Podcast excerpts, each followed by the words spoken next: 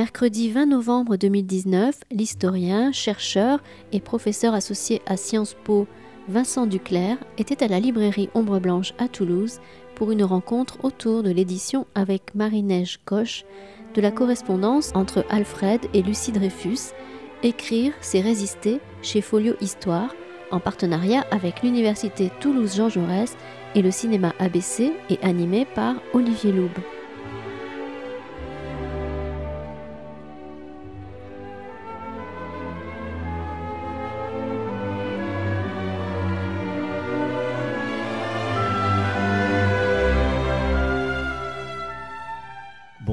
Toutes, bonjour à tous. Euh, d'abord, euh, une fois de plus, avec le même plaisir, euh, remercier la librairie Rambo Blanche qui accueille ces séances ici.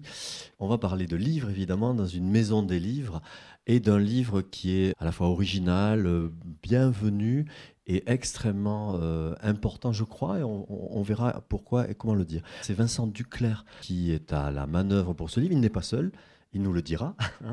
Il ne le dira, puisqu'il y a aussi euh, Marie-Neige Coche qui a participé à la sélection des lettres, mais aussi et surtout à écrire des textes concernant l'usage au théâtre de ces lettres entre euh, Alfred Dreyfus et sa femme Lucie.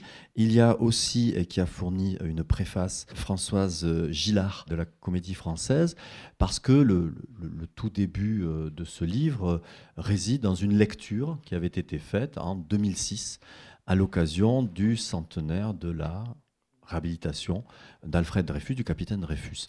Bon, ça, c'est pour euh, un petit peu ce qui ferait l'archéologie du livre, mais je ne vous ai toujours pas dit qui était Vincent Duclerc. Vous le connaissez euh, certainement. Tous ceux qui aimaient euh, l'histoire contemporaine, bien entendu, et ceux qui êtes plus particulièrement intéressés par l'affaire Dreyfus, car en effet, entre autres, mais de façon première et centrale, Vincent tu es un spécialiste de l'affaire Dreyfus. En 2006, tu publiais la biographie, une biographie d'Alfred Dreyfus et on t'a souvent reçu ici Ambre Blanche, mais en particulier euh, pour une autre biographie, celle de Jean Jaurès avec Gilles Candard, et c'était de, façon plus récente encore. Aujourd'hui, l'objet pour lequel tu, viens à, Toulouse, c'est un objet malgré tout euh, qui mérite d'être éclairé dans son projet. Et je voudrais qu'on démarre par là. Au fond, si on doit le dire très simplement, quelle est la nature de ce livre quand on sait qu'il y a à la fois deux de tes textes d'éclairage d'historien, deux textes sur le théâtre, des choix de lettres, des choix inédits, des télégrammes Enfin bref, c'est un livre qui est absolument d'une très belle unité autour de la correspondance, mais qui est quand même hybride dans sa façon d'être composé. Alors ce serait ça, et c'est ça ma première question. Merci, euh, merci Olivier, euh, merci à Christian Torel et à Ombre Blanche. Je suis toujours très heureux d'être à Toulouse, hein, et c'est vrai que comme tu parlais de, de Jaurès, euh, j'ai toujours une pensée pour Jaurès à Toulouse, hein, et il se trouve aussi que dans quelques semaines paraîtra l'un des tomes euh, des œuvres de Jaurès qui s'appelle Voici le XXe siècle et dont j'ai été chargé. Donc il euh, restera plus que deux tomes et ensuite l'ensemble des œuvres complètes, des œuvres de Jean Jaurès sera terminé chez Fayard. Donc euh, une pensée effectivement pour Jaurès, qui a été aussi effectivement un grand Dreyfusard et quelqu'un qui est resté aussi très proche de Dreyfus, hein, qui n'a pas sacrifié Dreyfus, qui n'a pas sacrifié l'homme à la cause comme l'a fait Clémenceau,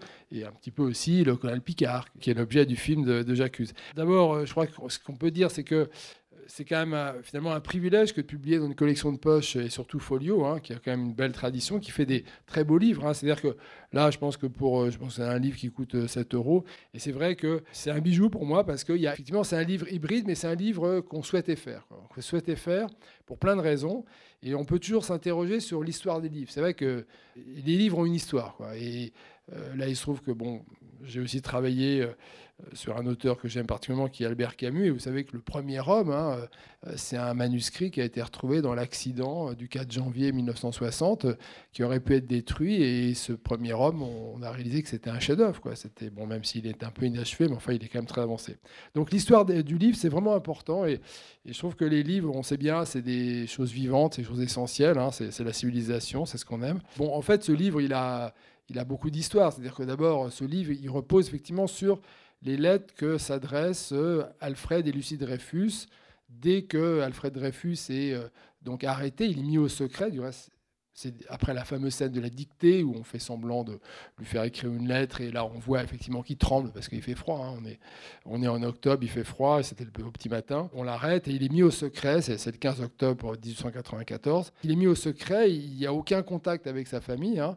Et ce n'est que quand officiellement est ouvert une instruction contre lui qui va mener à ce procès de trahison, à sa condamnation, eh ben là, il est autorisé à écrire euh, à sa femme, mais euh, on lui, spécifie très bien, et ça sera jusqu'au procès de Rennes, euh, donc jusqu'à août 1899, hein, donc de, décembre 94 à août 1899, hein, ça fait cinq ans, il n'a pas le droit, dans ses lettres, d'aborder le, fond du dossier, ce qui est du reste totalement illégal, parce que tout condamné, euh, euh, enfin tout inculpé et puis tout condamné a le droit d'échanger avec son avocat, avec sa famille sur son dossier. Et ça, c'était interdit. Donc, il y a eu une multitude d'illégalités, euh, de, forfaitures contre le capitaine Dreyfus. Alors, effectivement, ces lettres, elles, sont restées sur le plan vraiment de l'intimité, hein, d'un dialogue entre une épouse qui a 25 ans, quand même. Lui, il en a 35. C'est des gens très jeunes, hein, il faut se rendre compte de ça. Les lettres qui s'échangent, c'est le seul lien entre eux. Hein. Ils vont se voir un tout petit peu avant que Dreyfus ne soit déporté à l'île du Diable, hein, un petit peu à Paris, et puis un petit peu donc au bagne de Saint-Martin-de-Ré, là où c'est un peu l'antichambre euh, des bagnes coloniaux. Et après, c'est le seul fil qui existe entre eux. Et du reste, lorsque euh, l'administration pénitentiaire des colonies va se rendre compte que peut-être ils sont en train de faire passer des messages dans la graphie, eh bien, ils vont décider de recopier les lettres. Et du reste, dans le livre, vous avez des facsimilés de lettres recopiées. Donc, il y avait effectivement un agent euh, des services pénitentiaires à Paris qui recopiait les lettres et donc il les envoyait soit à Lucie Dreyfus, soit à celle que Lucie envoyait à Alfred Dreyfus à l'île du Diable. Et en fait, pour les deux, hein, pour les deux époux, le fait de ne plus pouvoir voir la graphie, c'est-à-dire l'écriture aimée, euh, le dessin, hein, c'était une souffrance. Et donc, euh, ça montrait aussi jusqu'où se nichait la paranoïa, l'obsession de la culpabilité du capitaine Dreyfus. Alors ces lettres, euh, certaines ont été arrêtées par ordre, hein, donc la plupart sont quand même arrivées à destination, soit d'Alfred Dreyfus, soit de Lucie. Mais par exemple, Lucie écrit une lettre que nous on a retrouvée qui est dans ce, volume, puisque en fait ce volume comprend euh, donc des lettres inédites hein, qui, euh, que nous avons retrouvées chez les ayants droit, dont la famille Dreyfus, euh, euh, dont je suis assez proche et qui ont une famille assez extraordinaire parce que nous laisse absolument accès à, toute leur documentation sans jamais nous dire ce qu'il faut faire, en gros. Donc c'est vraiment des, puis des personnages délicieux. Hein. On a une idée de ce qu'étaient Alfred et Lucie Dreyfus à travers eux, très clairement. Hein.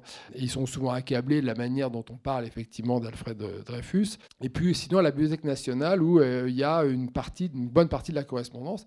Et là, par exemple, on a, on a découvert une très belle lettre où euh, Lucie Dreyfus explique, c'est une lettre fantastique, où elle explique à son mari tous les efforts des Dreyfusards. Donc elle raconte, euh, j'accuse, elle raconte la, mobilisation des Dreyfusards. C'est une lettre incroyable. Et naturellement, la censure. Page 167, 8 et 9. Parce que alors là, moi aussi, je l'ai trouvé absolument formidable. Si ceux qui ont le, le livre, vous voyez, c'est à partir de la page 167 en bas.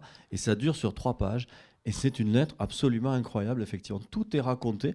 Moi, j'ai l'impression d'avoir une sorte de cours d'histoire immédiate, ou plus exactement de rapport fait. C'est un rapport, un véritable rapport qu'elle fait à son mari je veux dire, effectivement, euh, cette lettre a, elle a pu être écrite en partie par Mathieu Dreyfus, son beau-frère, mais quand même, Lucie, euh, alors même que vous savez que les femmes n'ont pas effectivement de, personnalité politique, hein, elles sont vraiment un statut inférieur sous la Troisième République, eh bien, euh, Lucie est pleinement au devant du combat pour son mari, et pas uniquement comme épouse, mais aussi, elle le représente juridiquement, c'est important. Cette lettre, naturellement, elle a été arrêtée par ordre. Euh, donc saisi. Donc euh, le capitaine Dreyfus n'a pas pu connaître hein, parce que l'administration euh, refusait de lui donner les renseignements.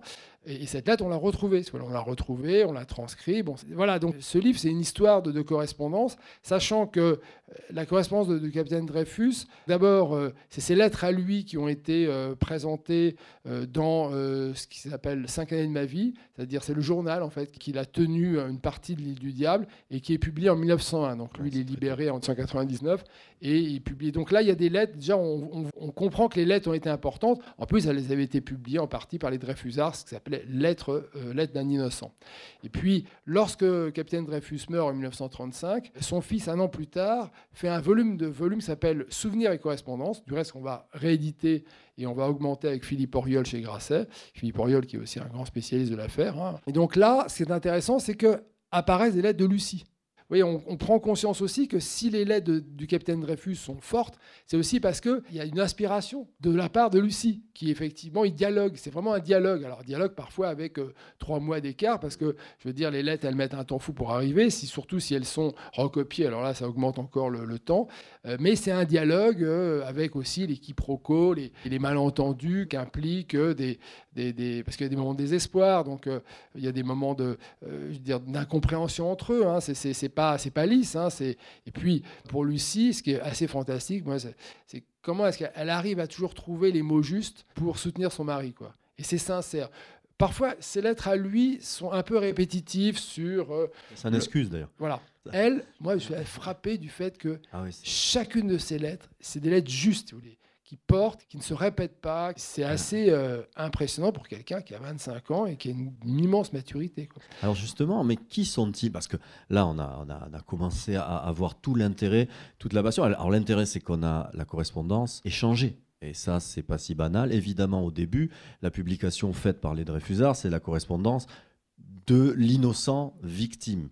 Et tout le travail, euh, c'est vrai, depuis 2006 de Vincent Duclerc, a été de réinstaller Alfred Dreyfus d'abord, et puis Lucie avec ce, livre-là, dans le rôle d'être des acteurs et non pas simplement des objets de l'affaire.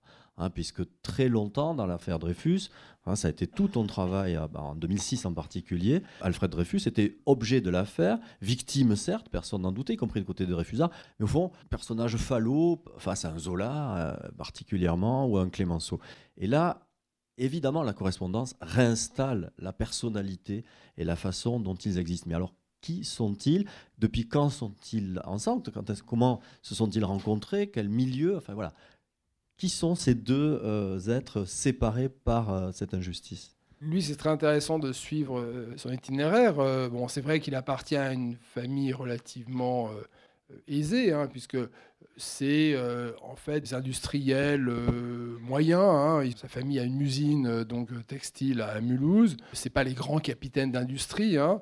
Mais bon, c'est une famille assez aisée quand même, donc c'est une famille de Mulhouse. Alors, une partie de la famille va rester donc, dans les provinces perdues hein, et, conquises par les Allemands, tandis qu'une autre partie de la famille donc, opte pour la, France, dont Alfred Dreyfus.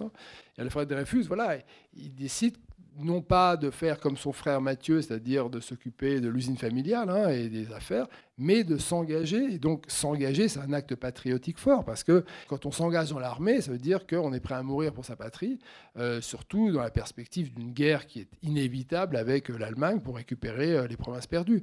Il réussit, il est très brillant, alors même qu'il est quand même issu, déjà, il perd sa mère très jeune, donc il est, élevé par ses sœurs, il est de langue allemande hein, au départ, il parle l'allemand, hein, donc il se fait au français, ça. il apprend le français à l'école, donc c'est assez intéressant. Et du reste, le fait qu'il parle allemand, va renforcer les soupçons contre lui, alors même que l'armée française a quand même besoin de bons artilleurs euh, germanophones pour euh, lire les plans d'artillerie des Allemands. Vous bon, on est quand même là dans la bêtise la plus définitive. Et donc il réussit l'école polytechnique, alors même qu'il vient de province, c'est un provincial, hein.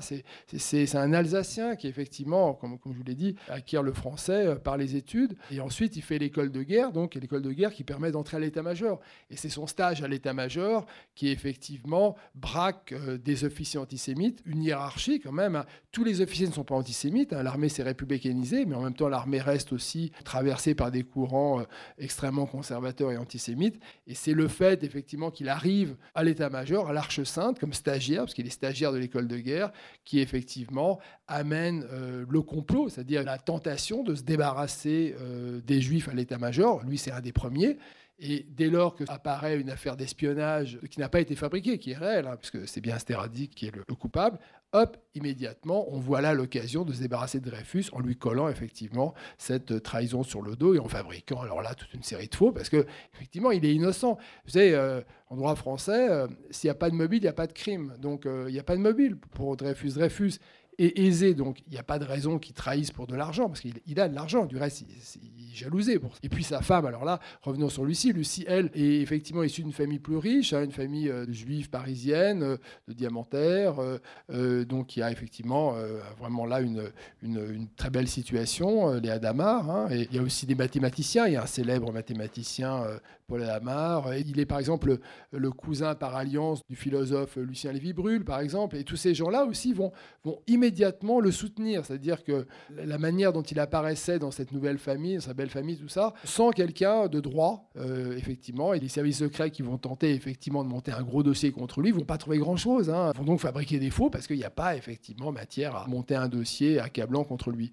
Donc euh, effectivement, ils sont très jeunes, ils sont mariés quelques années plus tôt, ils ont, ils ont deux enfants, euh, Pierre et, Jeanne, hein, des, des, jeunes enfants à qui on dira que papa est parti en long voyage, hein, et donc du reste, dans le livre, il y a ah. les lettres que ses enfants lui adressent. Ça, c'est formidable. Moi, j'avoue que j'ai adoré ça. Alors, Pierre, il est trop petit et c'est sa, sa mère hein, qui tient la plume.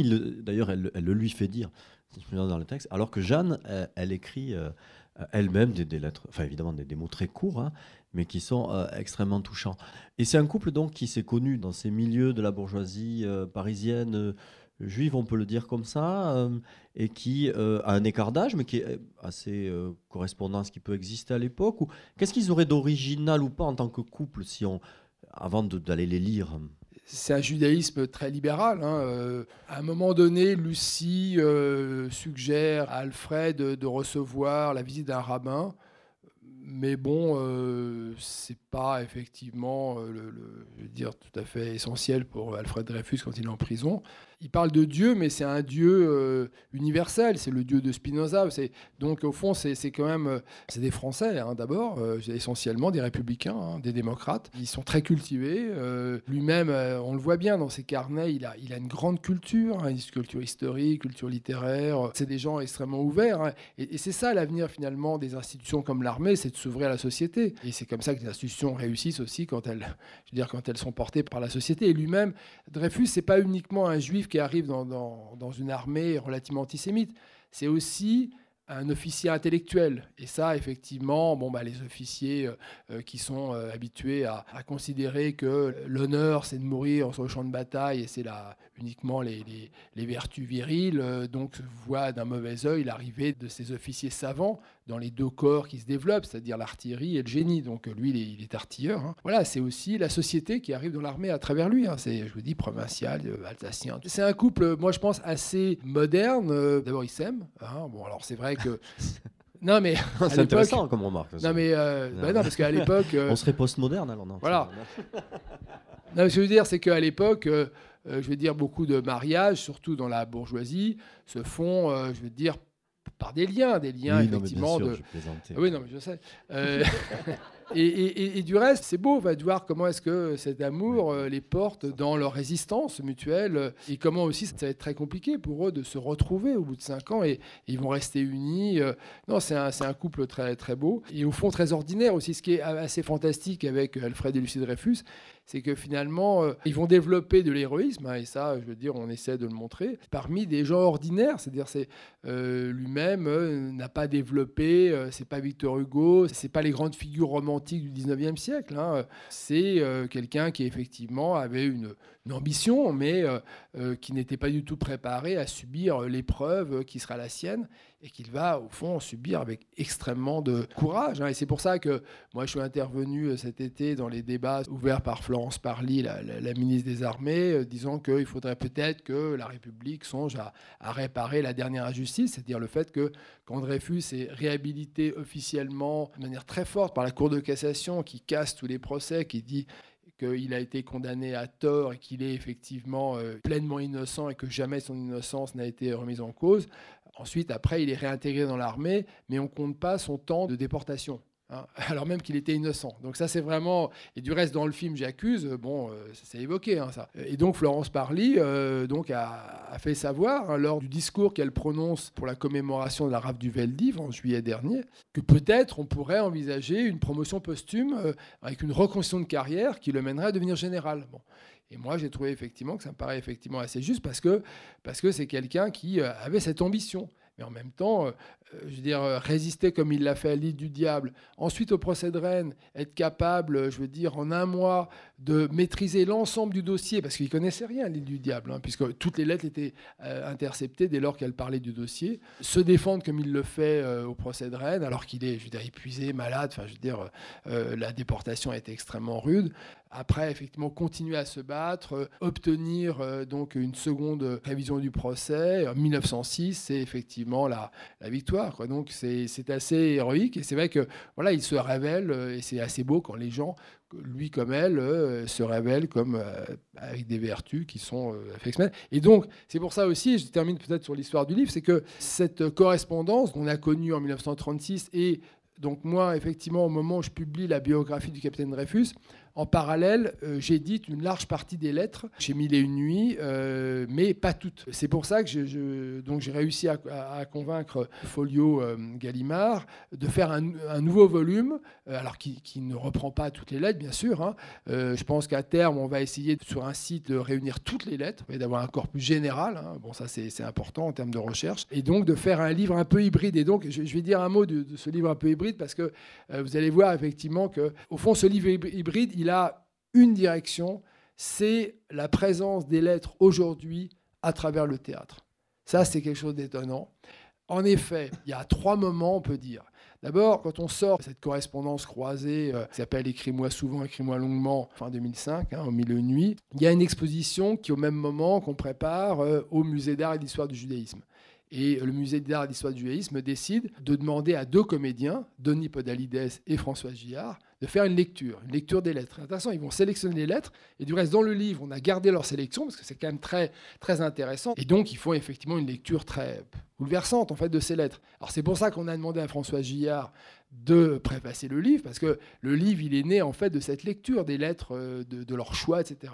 Et puis ensuite il y a des comédiens donc à partir de 2006 qui font des représentations. Il y a trois, quatre représentations. Il y a Pierre et du, euh, Monet. Il y a toute une série de. donc c'est souvent des one-man shows, hein, euh, parfois. Où euh, c'est vrai que Lucie est moins présente, mais bon. Mais quand même, c'est incroyable de voir comment le théâtre rend présent effectivement des lettres qui ont 120 ans maintenant. Et la dernière chose qui m'a convaincu qu'il fallait vraiment faire quelque chose, parce que c'était aussi en direction des jeunes, c'est qu'il se trouve que dans un lycée de la région parisienne, euh, il y avait une professeure hein, euh, qui s'appelle Marine Eschkoch, qui euh, a lu les, lettres éditées en 2005 et qui, avec sa classe, a fait des ateliers théâtre. Donc, trouver des comédiens pour aider les élèves à créer une mise en scène. Donc, la mise en scène, elle est aussi dans le livre. Hein. donc, le livre intègre toute une série, vous voyez, d'expériences. Et au fond, c'est ce troisième moment théâtral avec les jeunes nous ont convaincus que voilà, il fallait effectivement ce livre pour dire que ces lettres, elles vivaient grâce au théâtre. Et oui, ça s'appelle donc euh, Des mots qui délivrent, texte de théâtre pour les lycéens. C'est en 18 scènes. Et ça, c'est aussi un, dire, un outil pédagogique pour ceux qui veulent s'en servir, s'en saisir, pardon, qui est euh, formidable. Bon, on a la structure du livre, on a le projet, on, a euh, sa nature. Il faut rentrer dans ce livre. On a vu les scripteurs, pour le dire comme ça, ceux qui ont écrit, les acteurs de cette écriture. Mais au fond, est-ce que euh, si on doit commencer par là pour arriver euh, au, contenu, quelle est leur, écriture épistolaire? Parce que c'est quand même particulier d'écrire des lettres dont il faut bien voir qu'ils savent pertinemment qu'elles vont être lues, qu'elles vont être euh, acceptées ou pas acceptées, et qui pourtant sont pleines, et là je suis tout à fait d'accord avec toi, qui sont très touchantes, parce que l'amour qu'elles expriment, et pas que, mais l'amour qu'elles expriment en particulier, nous est et nous reste contemporain. Que par rapport à un Victor Hugo, évidemment, on n'imagine pas une minute ni recevoir ni écrire hein, une lettre de ce type-là, alors que ces lettres-là, je crois, ce qui nous touche, c'est qu'elles sont contemporaines. Mais justement, qu'est-ce qu'on peut savoir de cette écriture épistolaire, c'est le terme que tu emploies toi-même dans le livre, des époux Dreyfus? Déjà sur le plan euh, formel, euh, les lettres sont bien écrites. C'est pratique pour nous parce qu'on n'a pas de problème pour déchiffrer. parce que parfois, quand vous êtes devant des manuscrits, c'est compliqué. Donc là, il n'y a pas de problème. Ils écrivent très bien. Il faut s'habituer, bien sûr, à cette écriture très fine. Il n'y a pas de rature, il n'y a, pas de brouillon hein, à notre connaissance. Donc ils écrivent euh, au fil de la plume, mais c'est pensé, les lettres sont pensées, elles sont très bien, euh, je veux dire, euh, sur le papier, tout est bien déplacé, etc. Effectivement, dans ces lettres, il y a une forte tendresse. Hein. Il y a la volonté d'essayer de, surtout pour Lucie, de trouver les mots qui vont effectivement permettre à Alfred de, retrouver du courage, parce que lui-même subit quand même de nombreuses euh, crises de dépression. C'est très long en fait. Il faut se rendre compte que ça dure 5 ans. Et comment pendant 5 ans, alors même que vous êtes dans une situation qui va s'aggraver, puisqu'il va être enchaîné sur son lit euh, à partir de 1996, jusque-là, pendant 2 ans, il voit la mer. Donc c'est vrai que la, mer, c'est bon, voilà, c'est un horizon, bah, au-delà, c'est la France, etc. Et puis après, on met une palissade et il ne voit plus rien. C'est des conditions extrêmes et et c'est vrai qu'il est souvent découragé quand même, il, le reconnaît. Hein. Il est découragé aussi parce qu'il reproche parfois aussi à sa femme que les, choses n'avancent pas. Et du reste, lui-même prend l'initiative d'écrire énormément. Alors, il écrit au président de la République, au ministre de la Guerre, au, Premier ministre, euh, qui est le président du Conseil, au chef d'état-major. Donc, euh, il, multiplie les lettres. Il, est extrêmement combatif. Et ça, ce qu'il faut dire aussi, c'est que c'est vraiment un citoyen avant d'être un militaire. Parce que finalement, on lui a mis le marché entre les mains, il faut le savoir. C'est-à-dire qu'on lui a dit, bon, en gros, euh, vous acceptez euh, la sentence du Conseil de guerre, puis, euh, bon, bah, on fera en sorte que, peut-être, il était qu'on à perpétuité, mais que on aménage un peu votre peine. Et si vous refusez, si effectivement vous vous proclamez innocent, là, effectivement, vous aurez les pires conditions. Et c'est ce qui se passe. Euh, les pires conditions, c'est dégradation en place publique. Euh, la scène de Polanski est très bien de ce point de vue-là, euh, très juste, et devant tous les représentants de toutes les unités à Paris. Enfin, et lui tout seul, effectivement, écrit "Soldats, on dégrade un innocent", etc. Donc, il résiste, et on fait une loi spéciale pour l'envoyer aux îles du Salut, qui est en face de Kourou, hein, en, Guyane, alors même que les déportés, alors c'est le terme, hein, c'est pas, bien sûr, effectivement, on parlera ensuite et il y a un lien d'une certaine manière entre la déportation et puis la déportation des, Juifs euh, durant la Seconde Guerre mondiale. Mais la déportation, c'était euh, déportation politique, parce que la haute trahison, c'est un crime politique. Eh bien, c'était euh, d'être déporté en Nouvelle-Calédonie, comme les communards. Eh ben, on change la loi pour que ça soit encore plus dur, qu'on le mette sur son caillou, là, de l'île du diable. Vraiment, c'est le prisonnier d'État, quoi. C'est le masque de fer, quoi. C'est un impressionnant. Et du reste, c'est une grosse erreur de l'État, c'est de l'avoir, je veux dire, c'est tant acharné contre lui que effectivement l'humanité a compris qu'il y avait quelque chose de, très troublant. Donc en fait, cette écriture épistolaire, on voit effectivement comment Lucie euh, trouve les mots pour l'encourager et comment lui veut se hisser à la hauteur du, combat qu'il doit mener pour la vérité, pour la justice. C'est vraiment le citoyen qui se saisit des grandes valeurs démocratiques. C'est pour ça que c'est vraiment l'individualisme démocratique, c'est-à-dire qu'on a un individu qui, euh, je veux dire, est ordinaire de cette manière et qui va incarner euh, toute la modernité, euh, la part démocratique, universelle de la modernité. Et ça, de ce point de vue-là, c'est aussi une, écriture politique hein, entre deux époux qui construisent un combat pour la vérité. Et ce point de vue-là, le, titre qu'on a choisi, Écrire, c'est résister, c'est tout à fait juste. Et c'est les mots, les, mots portent l'humanité. On, sait bien que les nazis ont ont voulu transformer le langage, hein, interdire le, logos, tout ça. Bah, c'est Primo Levi à qui on dit euh, Varum n'existe pas. À Auschwitz, on, ne peut pas poser, peut pas euh, demander pourquoi. Donc c'est Klumperer qui a montré tout ça, etc. Ces mots sont essentiels et ces mots, on a la chance effectivement d'avoir conservé les manuscrits, euh, de pouvoir les transcrire et on a effectivement des facsimilés aussi dans le livre. Hein. donc ça, là le Gallimard, hein, ils n'ont pas mégoté, si vous voulez, ils ont acheté ces clichés euh, qu'on a sélectionnés à la BNF, etc. Et donc ça donne aussi un ensemble assez intéressant. Et il faut remercier Sophie Kokoyanis, justement, qui est au cœur de cette édition chez Gallimard. Mais euh, les facsimilés, justement, permettent de voir euh, les textes qui sont des textes de la main d'Alfred et, d'Alice, et puis les textes copiés, euh, ce qui a été dit tout à l'heure, vous avez aussi toute une série de lettres qui sont copiées. Et on peut imaginer que pour celui qui les reçoit, tu as dit tout à l'heure, le fait de ne pas avoir la chair des mots incarnés dans l'écriture, c'est très important, mais même il peut douter de l'information qui arrive aussi. C'est au-delà simplement de ne pas avoir l'écriture, c'est douter de ce qui est caviardé, de ce qui est, etc. Et donc c'est vraiment une écriture épistolaire très particulière parce qu'elle passe à travers le filtre de. Alors ça, moi je l'ai appris dans le livre. L'administration qui filtre, c'est l'administration des colonies. Et leurs rapports sont gérés par le ministère des colonies. C'est pas l'armée. Hein, qui s'en occupe, c'est vraiment la situation de déportation euh, dans un bagne colonial. De quoi parle-t-il? De quoi se parle-t-il? De quoi peuvent-ils se parler? Parce qu'on a vu que c'est très contraint tout ça. De quoi peuvent-ils se parler? Et euh, dans ces lettres, quelle est la, la, balance, avant d'aller voir de plus près, entre ce qui serait de l'ordre du fort privé, enfin de l'écriture euh, donc euh, qui parle d'eux-mêmes, de leurs relations, et puis de ce qu'ils peuvent se dire de public, ce qui est le plus filtré, j'imagine. c'est ce qui arrive le moins au, capitaine des deux côtés. Mais peut-être il y a des moments de relâchement, car une administration, il y a des cycles aussi dans la surveillance des courriers. alors, Qu'est-ce qui fait la balance dans ce qu'ils s'écrivent et qu'est-ce qu'on trouve le plus? Des affaires plutôt privées, intimes, des choses plus banales ou au contraire des choses politiques aussi? Les choses politiques, elles se limitent à euh, en fait, de la part d'Alfred Dreyfus, de dire euh, qu'il euh, s'adresse au plus haut personnage de l'État, qu'il ne peut pas croire que donc ses, chefs ne recherchent pas la vérité. Donc, au fond, c'est une sorte d'écriture politique des valeurs un peu désincarnées, hein, puisqu'il ne peut pas du tout aborder le fond. Son affaire, il ne la connaît pas. finalement, la, République, hein, euh, la République, ce n'est pas une démocratie euh, naturelle. Hein. Ce qu'il faut savoir, c'est que euh, la France, je veux dire, de l'époque moderne, la France napoléonienne, c'est un régime, je veux dire, qui s'investit fortement dans l'assaut militaire, dans la guerre. Napoléon III, enfin lui, Napoléon Bonaparte euh, fait un coup d'État euh, donc grâce à l'armée. Euh, donc la, place de l'armée est considérable et quand la Troisième République est proclamée le 4 septembre 1871, contrairement à la magistrature qui est épurée, ça il faut le savoir, par une loi, l'armée n'est pas épurée. L'armée n'est pas épurée. Au fond, on ne veut pas toucher à l'armée parce qu'il y a l'impératif de la revanche et que dès lors qu'on ne veut pas toucher à l'armée, eh on ne va pas toucher à ces institutions, et notamment la justice militaire. Et en fait, la justice militaire ne sera abolie que euh, par euh, François Mitterrand et Robert Badinter. C'était une promesse de campagne de François Mitterrand en 1981. Et le fameux colonel Picard, euh, donc, qui est au centre du film de Polanski, est ministre de la guerre en 1906 avec Clémenceau.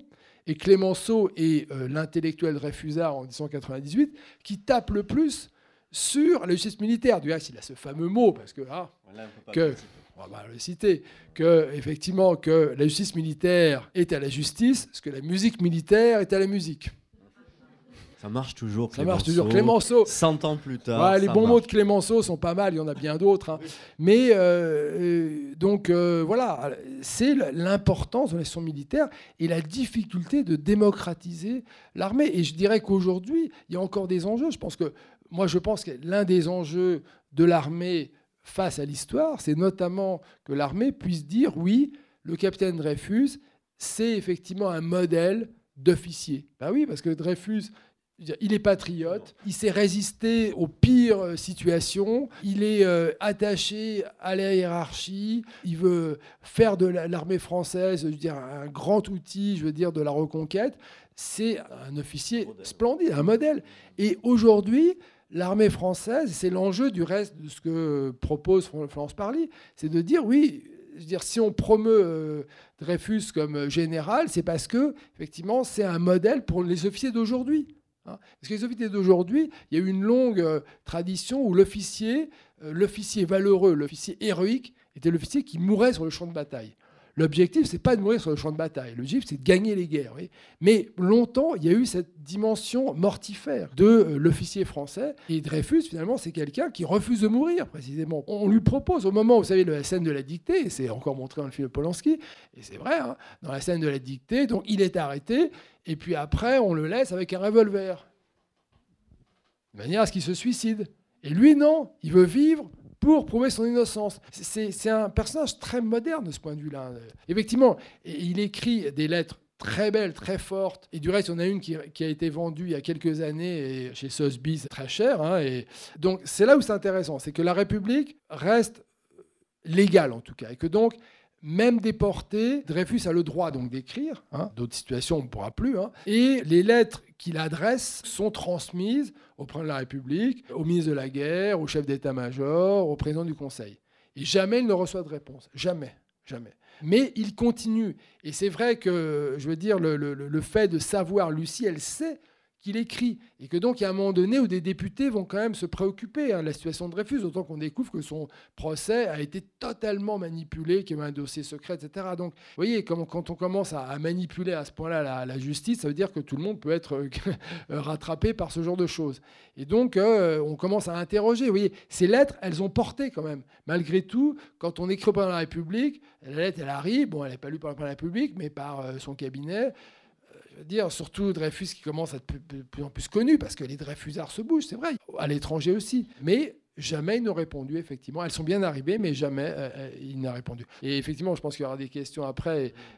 mais pour revenir à ce que tu, ce que tu disais, je pense que il y a, comme dans toutes les correspondances, et on, parlait tout à l'heure de la correspondance entre Jean Zay et sa femme, hein, ce qui est intéressant, c'est comment est-ce que le privé devient public, comment est-ce que finalement les vertus républicaines, c'est pas uniquement des vertus civiques, c'est des vertus, je dirais, un peu morales, intimes, euh, et on voit comment est-ce que la personne porte le citoyen.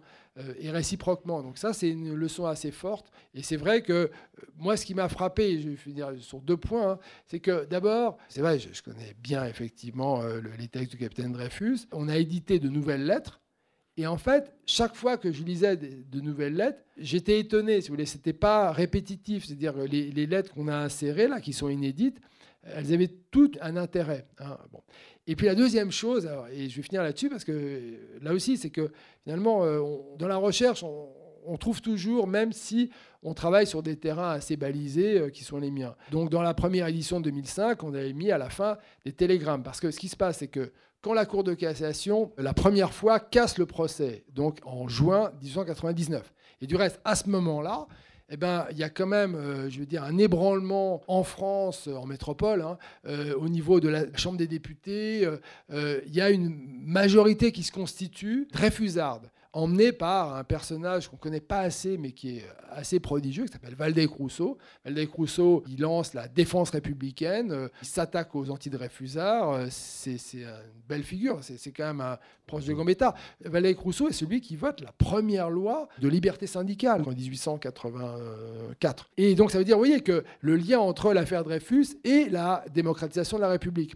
Et donc, à ce moment-là, Dreyfus, son procès est cassé, il est plus condamné et il est renvoyé devant un nouveau conseil de guerre parce qu'on estime que c'est à la justice militaire de reconnaître son innocence. Et effectivement, le procès de va montrer que la justice militaire est incapable de reconnaître l'innocence de Dreyfus. Et donc, à ce moment-là, ses conditions de détention s'améliorent. Hein. on casse la fameuse palissade, il renvoie la mer, on ne lui met plus les fers aux pieds, et il a le droit d'envoyer des télégrammes. Et sa femme aussi. Et alors là, c'est assez prodigieux parce que les télégrammes, c'est instantané, c'est du texto. Et donc, bah oui, pour eux, pour eux, c'est étonnant. C'est-à-dire tout d'un coup, c'est comme s'ils se téléphonaient, quoi, si vous voulez. Donc, et donc, moi, je me suis dit, tiens, là, il y a quelque chose de nouveau. Et donc, on a réuni tous les télégrammes qui se sont échangés. Et c'est prodigieux, si vous voulez, parce que là, effectivement, ils s'écrivent, je veux dire, quasiment en instantané, quoi.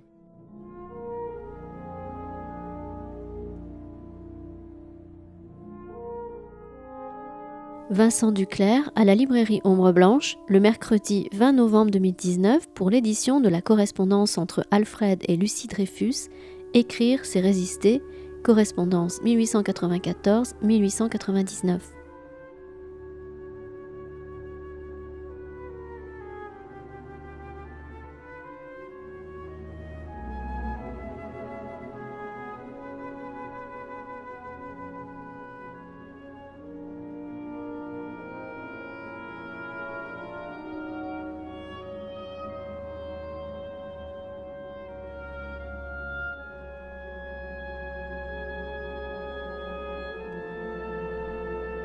Tu montres, c'est la persécution euh, dont est victime quand même Alfred Dreyfus. Euh, et effectivement, ces logiques-là euh, qui sont, par ailleurs, tu l'as cité, donc je le fais, il y a des parallèles intéressants avec Jean Zé, la façon dont les époux s'écrivent, etc. Et justement, quand on voit ta démonstration si convaincante sur le modèle qu'il représente, à la fois de soldats, d'officiers, mais aussi de citoyens, je sais qu'il y a eu des tentatives pour la panthéonisation. Qu'est-ce qu'il en est de ça pour Alfred Dreyfus? C'était en, 2006, j'en étais en partie à l'origine. Hein. En fait, c'était l'idée que Dreyfus était. Euh, parce qu'une panthéonisation, euh, dire les, personnes que l'on met au panthéon, c'est bien sûr par rapport à euh, ce qu'ils ont été, mais aussi à ce qu'ils doivent dire aujourd'hui. Il me semblait qu'aujourd'hui, il était important de pouvoir euh, accueillir au Panthéon euh, voilà, des héros ordinaires, des victimes qui se révèlent héroïques en fait. Voyez et aussi voilà, de dire que euh, la lutte contre l'antisémitisme reste fondamentale, non pas parce qu'il faut uniquement défendre les juifs, hein, ce qu'on entend souvent, mais c'est que l'antisémitisme a révélé la persécution et que si on veut lutter contre la persécution, il faut comprendre ce qu'est l'antisémitisme. Ça, c'est un point vraiment essentiel. Oui, il y a eu un combat important et, et ce point de vue-là, Jacques Chirac, donc à l'époque, pendant la République était assez favorable. Hein, euh, et c'était dans la lignée, effectivement, la discours du, du tout ça. Après, il a, il, a, il a fait cette panthéonisation pour les justes et tout. Donc Jacques Chirac, de ce point de vue-là, comprenait bien, effectivement, les enjeux. C'est lui, du reste, qui avait déplacé la statue comme maire de Paris, la fameuse statue de Dreyfus que personne ne voulait, qui avait été exilée aux Tuileries. Il l'a mise boulevard Raspail et tout. Bon. Mais il y a eu quand même une campagne assez désagréable contre ce projet. Alors ce qui est intéressant, c'est que ce projet a été tout de suite pris très au sérieux. C'est-à-dire qu'on n'a pas eu du style non mais vous rigolez. Non, tout de suite, ça a été pris très au sérieux. Ça, c'était intéressant. Donc, c'était déjà une victoire de ce point de vue-là. Et puis, il y a eu des attaques, effectivement, euh, sur le fait on panthéonise pas les victimes. Il y a déjà euh, Dreyfus et Zola. Euh, et puis, en gros, je veux dire, pourquoi on va mettre des, gens ordinaires C'est pas lui qui a fait l'affaire Dreyfus, etc. Il y a eu un débat, c'était assez vif. Hein. Et puis, il y a aussi, et ça, c'est intéressant, l'idée que c'est toujours dangereux, effectivement, pour la communauté juive. Ce n'est pas partagé, mais une, disons une partie de la communauté juive estimait qu'il euh, faut faire attention à ne pas honorer des juifs parce que eh bien, c'est le début de la persécution. Moi, j'avais tendance à dire au contraire. Il faut honorer euh, les grands républicains, et si effectivement il y a de l'antisémitisme, il faut le combattre. Du reste, euh, Dreyfus est quelqu'un qui n'a jamais intégré l'antisémitisme. Quand il a été victime d'antisémitisme, il il est allé se plaindre. C'est oui, c'est le juif qui va au-delà d'une tradition qui peut se comprendre hein, chez les juifs, qui est de dire surtout ne pas protester contre l'antisémitisme parce que sinon c'est pire. Il faut attendre que la vague passe et puis ensuite, effectivement, on se, on se reconstruit. Et lui, c'est le juif moderne, en fait, de ce point de vue-là. C'est le citoyen. Je veux dire, je suis victime de persécution, je vais me plaindre et effectivement, euh, je veux dire, je, fais face à l'antisémitisme. Et donc Jacques Chirac a été euh, euh, très honnête parce qu'il a vu qu'il y avait un conflit qu'on ne peut pas panthéoniser s'il n'y a pas un consensus minimal. Il y a des gens bien qui étaient faits contre pour des tas de raisons, on ne va pas rentrer dans les détails, mais il a décidé de faire une grande cérémonie à l'école militaire avec un discours qui était euh, clairement le discours de la panthéonisation. Donc d'une certaine manière, euh, beaucoup de choses ont été réussies à ce moment-là. Euh, c'est en gros, parfois, vous savez, les défaites sont victorieuses et parfois les victoires sont des échecs. Est-ce qu'il y avait une opposition de l'armée ou des milieux de l'armée à ce moment-là? Puisque ça, on parlait du rebond et d'une histoire longue de l'armée par rapport à, à, ce qui serait une mémoire longue, là aussi, euh, du capitaine Dreyfus. Il faut revenir à 1919, si vous voulez. C'est que l'armée, le Panthéon, c'est pour les civils, euh, c'est pour la gauche. Hein, euh, l'armée, elle a l'arc de triomphe. Vous savez, je veux dire, le, le soldat inconnu, au départ, devait aller au Panthéon. Mais en fait, l'armée s'y opposait parce que bon, c'est euh, trop civil et c'est trop républicain et c'est trop de gauche. Donc, euh, en fait, euh, là, de ce point de vue-là, enfin, quand même, le, je veux dire, le discours de Jacques Chirac le 12 juillet 2006 à l'école militaire, hein, je veux dire, dans la grande cour, là où été dégradé Dreyfus, dans la grande cour, il fait lire l'acte de, réhabilitation par le premier président de la Cour de cassation, à l'époque, c'était Guy Canivet il passe en revue les troupes, il y avait des élèves d'école politique, tout ça, ça avait beaucoup d'allure, franchement. Euh, bon. Donc euh, l'armée, elle obéit au pouvoir civil, c'est clair. Voilà, ce que je disais, c'est que l'enjeu aujourd'hui, moi, il me semble important, c'est de dire, euh, non seulement Dreyfus est innocent, ça l'armée le reconnaît, il n'y a pas de souci, mais de dire, au fond, l'armée peut se représenter dans le capitaine Dreyfus. Et c'est pour ça que le film de, Polanski, me gêne un petit peu, parce que finalement, on renvoie l'armée vers finalement euh, dire le bon officier, euh, parce que précisément, Picard refuse de faire le J'accuse. C'est pour ça qu'appeler le film J'accuse, ça va pas. Parce que Picard, c'est l'anti-J'accuse. Picard, effectivement, il ne veut pas que l'armée euh, soit mêlée à une telle affaire, mais, mais il ne va pas aller jusqu'à précisément réformer. Il est ministre de la guerre en 1906, il peut réformer. Il peut redonner à Dreyfus son avancement, il peut euh, supprimer les conseils de guerre. Il fait pas du tout. C'est un pur militariste quand il est euh, ministre de la guerre. Du reste, il va décevoir en tant que ministre de la guerre. Oui, parce que cette réaction de, l'armée, je dis ça parce qu'en 2015, pour la panthéonisation de Janzé, il y a eu des courriers venant des anciens élèves euh, et officiers plutôt de Saint-Cyr, euh, hostiles, très violemment hostiles à la panthéonisation de Janzé. Donc on aurait pu imaginer qu'il y ait ce courrier, non pas déjà en active, mais de gens euh, sortis de l'actif.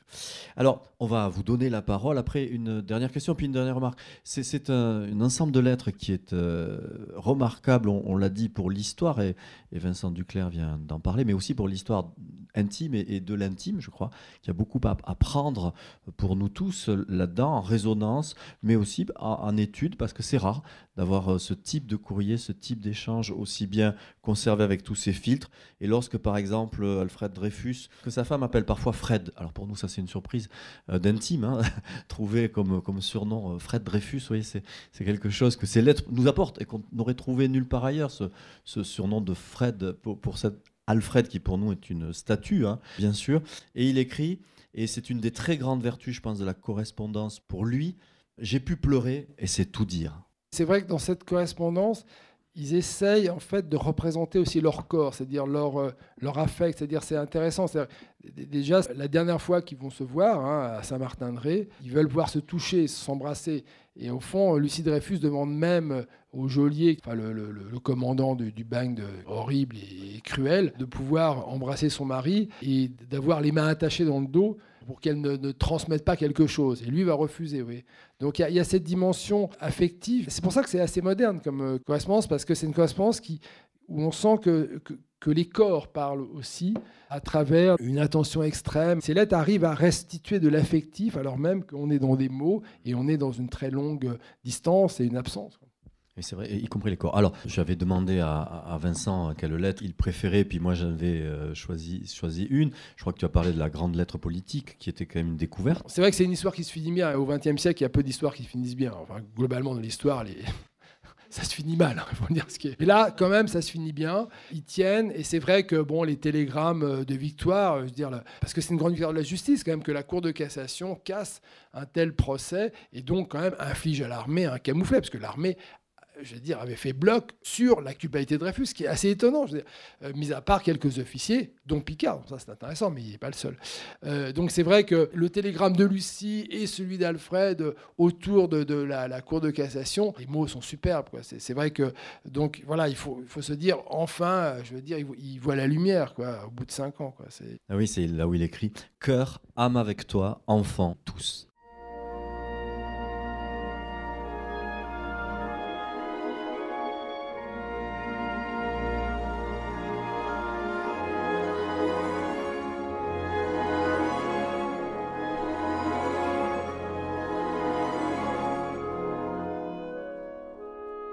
Est-ce qu'on sait pourquoi ces conditions ont changé au bagne au bout de deux ans? Pourquoi ça s'est durci de cette manière? En fait, il y a eu deux raisons. Premièrement, donc le commandant des îles du Salut, donc les îles du Salut, c'est trois îles qui sont en face de Kourou. Donc il y a l'île principale avec le bagne, et puis il y avait l'île où on avait mis les lépreux, qui est l'île du Diable. Et donc c'est là où effectivement Dreyfus est seul, entouré effectivement de, gardiens qui les pillent. Après on va, mettre, même monter une mitrailleuse Hotchkiss pour attaquer les navires qui pourraient se rapprocher. Donc déjà le premier commandant est assez humain quand même. Au fond ce qui est très intéressant c'est que ce commandant des îles du Salut, le commandant euh, de la prison militaire du Cherche-Midi, euh, Forzinetti, en fait comprennent qu'il est innocent. Et ça, c'est très intéressant. Forzinetti, du reste, euh, sa carrière est brisée. Il va être sauvé euh, en termes de carrière par le prince de Monaco, il va le prendre comme euh, chef de ses gardes personnelles, parce que le prince de Monaco était un grand réfusard. Lui, il va changer justement, parce que le, ministre Lebon, qui était vraiment... Et lui, Lebon aura quand même des, des problèmes, malgré tout, après, parce qu'il va être attaqué à la Chambre des députés. Enfin bon, vrai, la mémoire de Lebon, le tribunal de l'histoire a condamné Lebon. Et donc Lebon décide de nommer un commandant sadique, hein, qui s'appelle Daniel, qui est vraiment absolument horrible, qui tente de, de briser euh, psychologiquement euh, Dreyfus. Et puis, ce qui va changer aussi, et c'est pour ça qu'effectivement on enferme sa case dans, euh, dans une palissade, on le met au fer euh, la, nuit, ce qui est, terrible. Tout ça de manière très illégale, parce que si on regarde, c'est là où la force des Dreyfusards, ça sera de dire, au fond, ce type de conspiration contre un homme, euh, je veux dire, c'est la fin de l'état de droit, c'est la barbarie. Donc ça, ça va les sauver, oui, c'est bon, d'une certaine manière. Bon, c'est que, en fait, Mathieu Dreyfus, euh, Lucie Dreyfus, donc Mathieu c'est le frère d'Alfred, Lucie Dreyfus, Bernard Lazare, euh, Lucien R, les, premiers Dreyfusards, hein, qui sont euh, Lucien Lévy-Bulle, avant même sur Arquesner, en 1996, sont désespérés du fait que on n'arrive pas à parler de Dreyfus, c'est-à-dire que aucun journal ne veut s'y intéresser. En fait, voilà, il est coupable, c'est une honte nationale, il est sur son rocher et on ne doit plus parler de l'affaire. Qu'il y reste. En fait, il y aura deux événements importants qui vont amener à ce que tout d'un coup, on, euh, renforce effectivement ces conditions de, détention. Premièrement, Émile Zola, dès mai 1896, écrit, et du reste, il faut euh, saluer les Ontalandiers qui ont réédité là, très récemment La vérité en marche en collection de poche. Et euh, dans La vérité en marche, il y a un premier texte qui s'appelle Pour les Juifs. Zola de manière très courageuse, il faut le dire, fait un grand texte dans le Figaro qui s'appelle Pour les Juifs. Alors, il ne mentionne pas euh, Alfred Dreyfus, mais il mentionne tout le climat antisémite euh, qui a expliqué la condamnation de Dreyfus.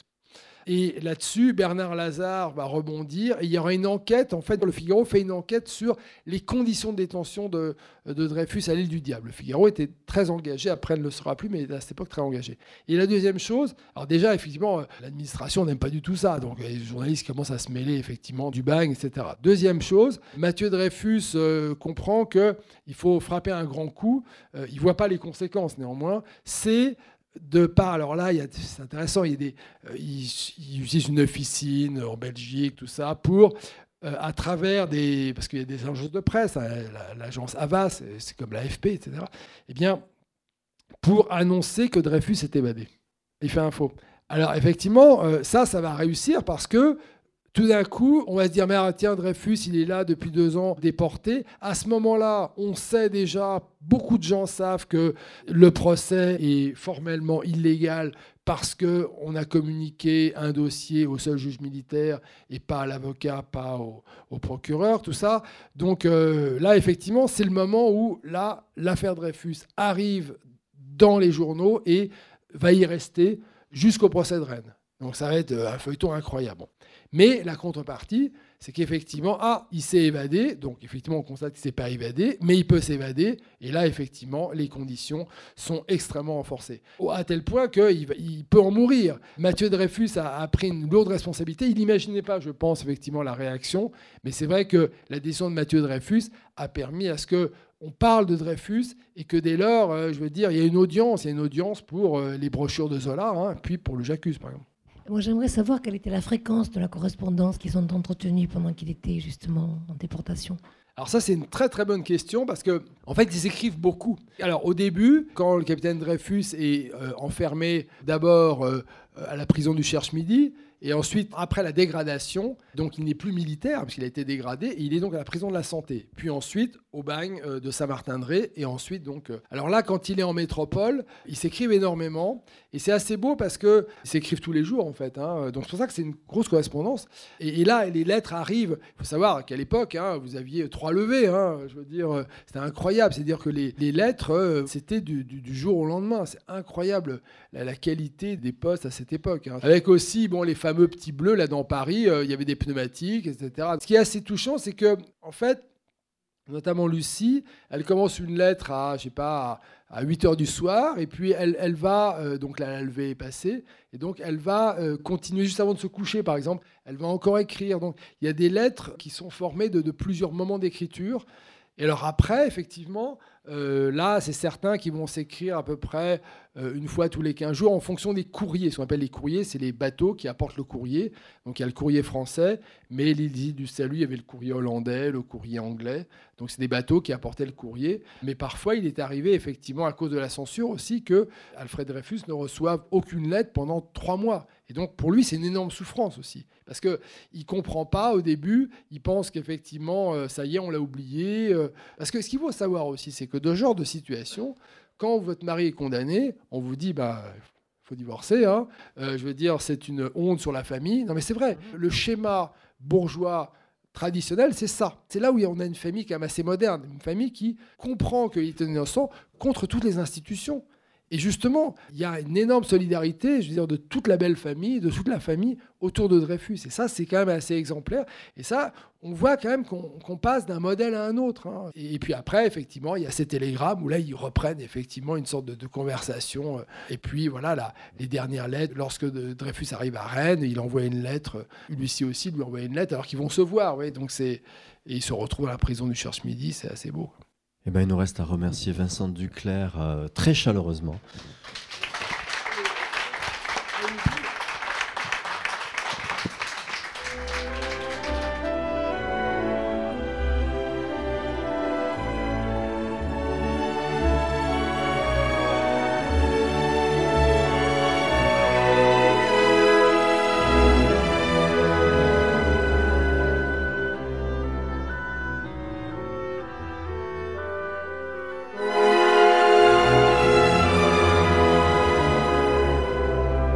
L'ouvrage Écrire, c'est résister, correspondance 1894-1899 de Vincent Duclerc et Marie-Neige Coche est paru aux éditions Gallimard.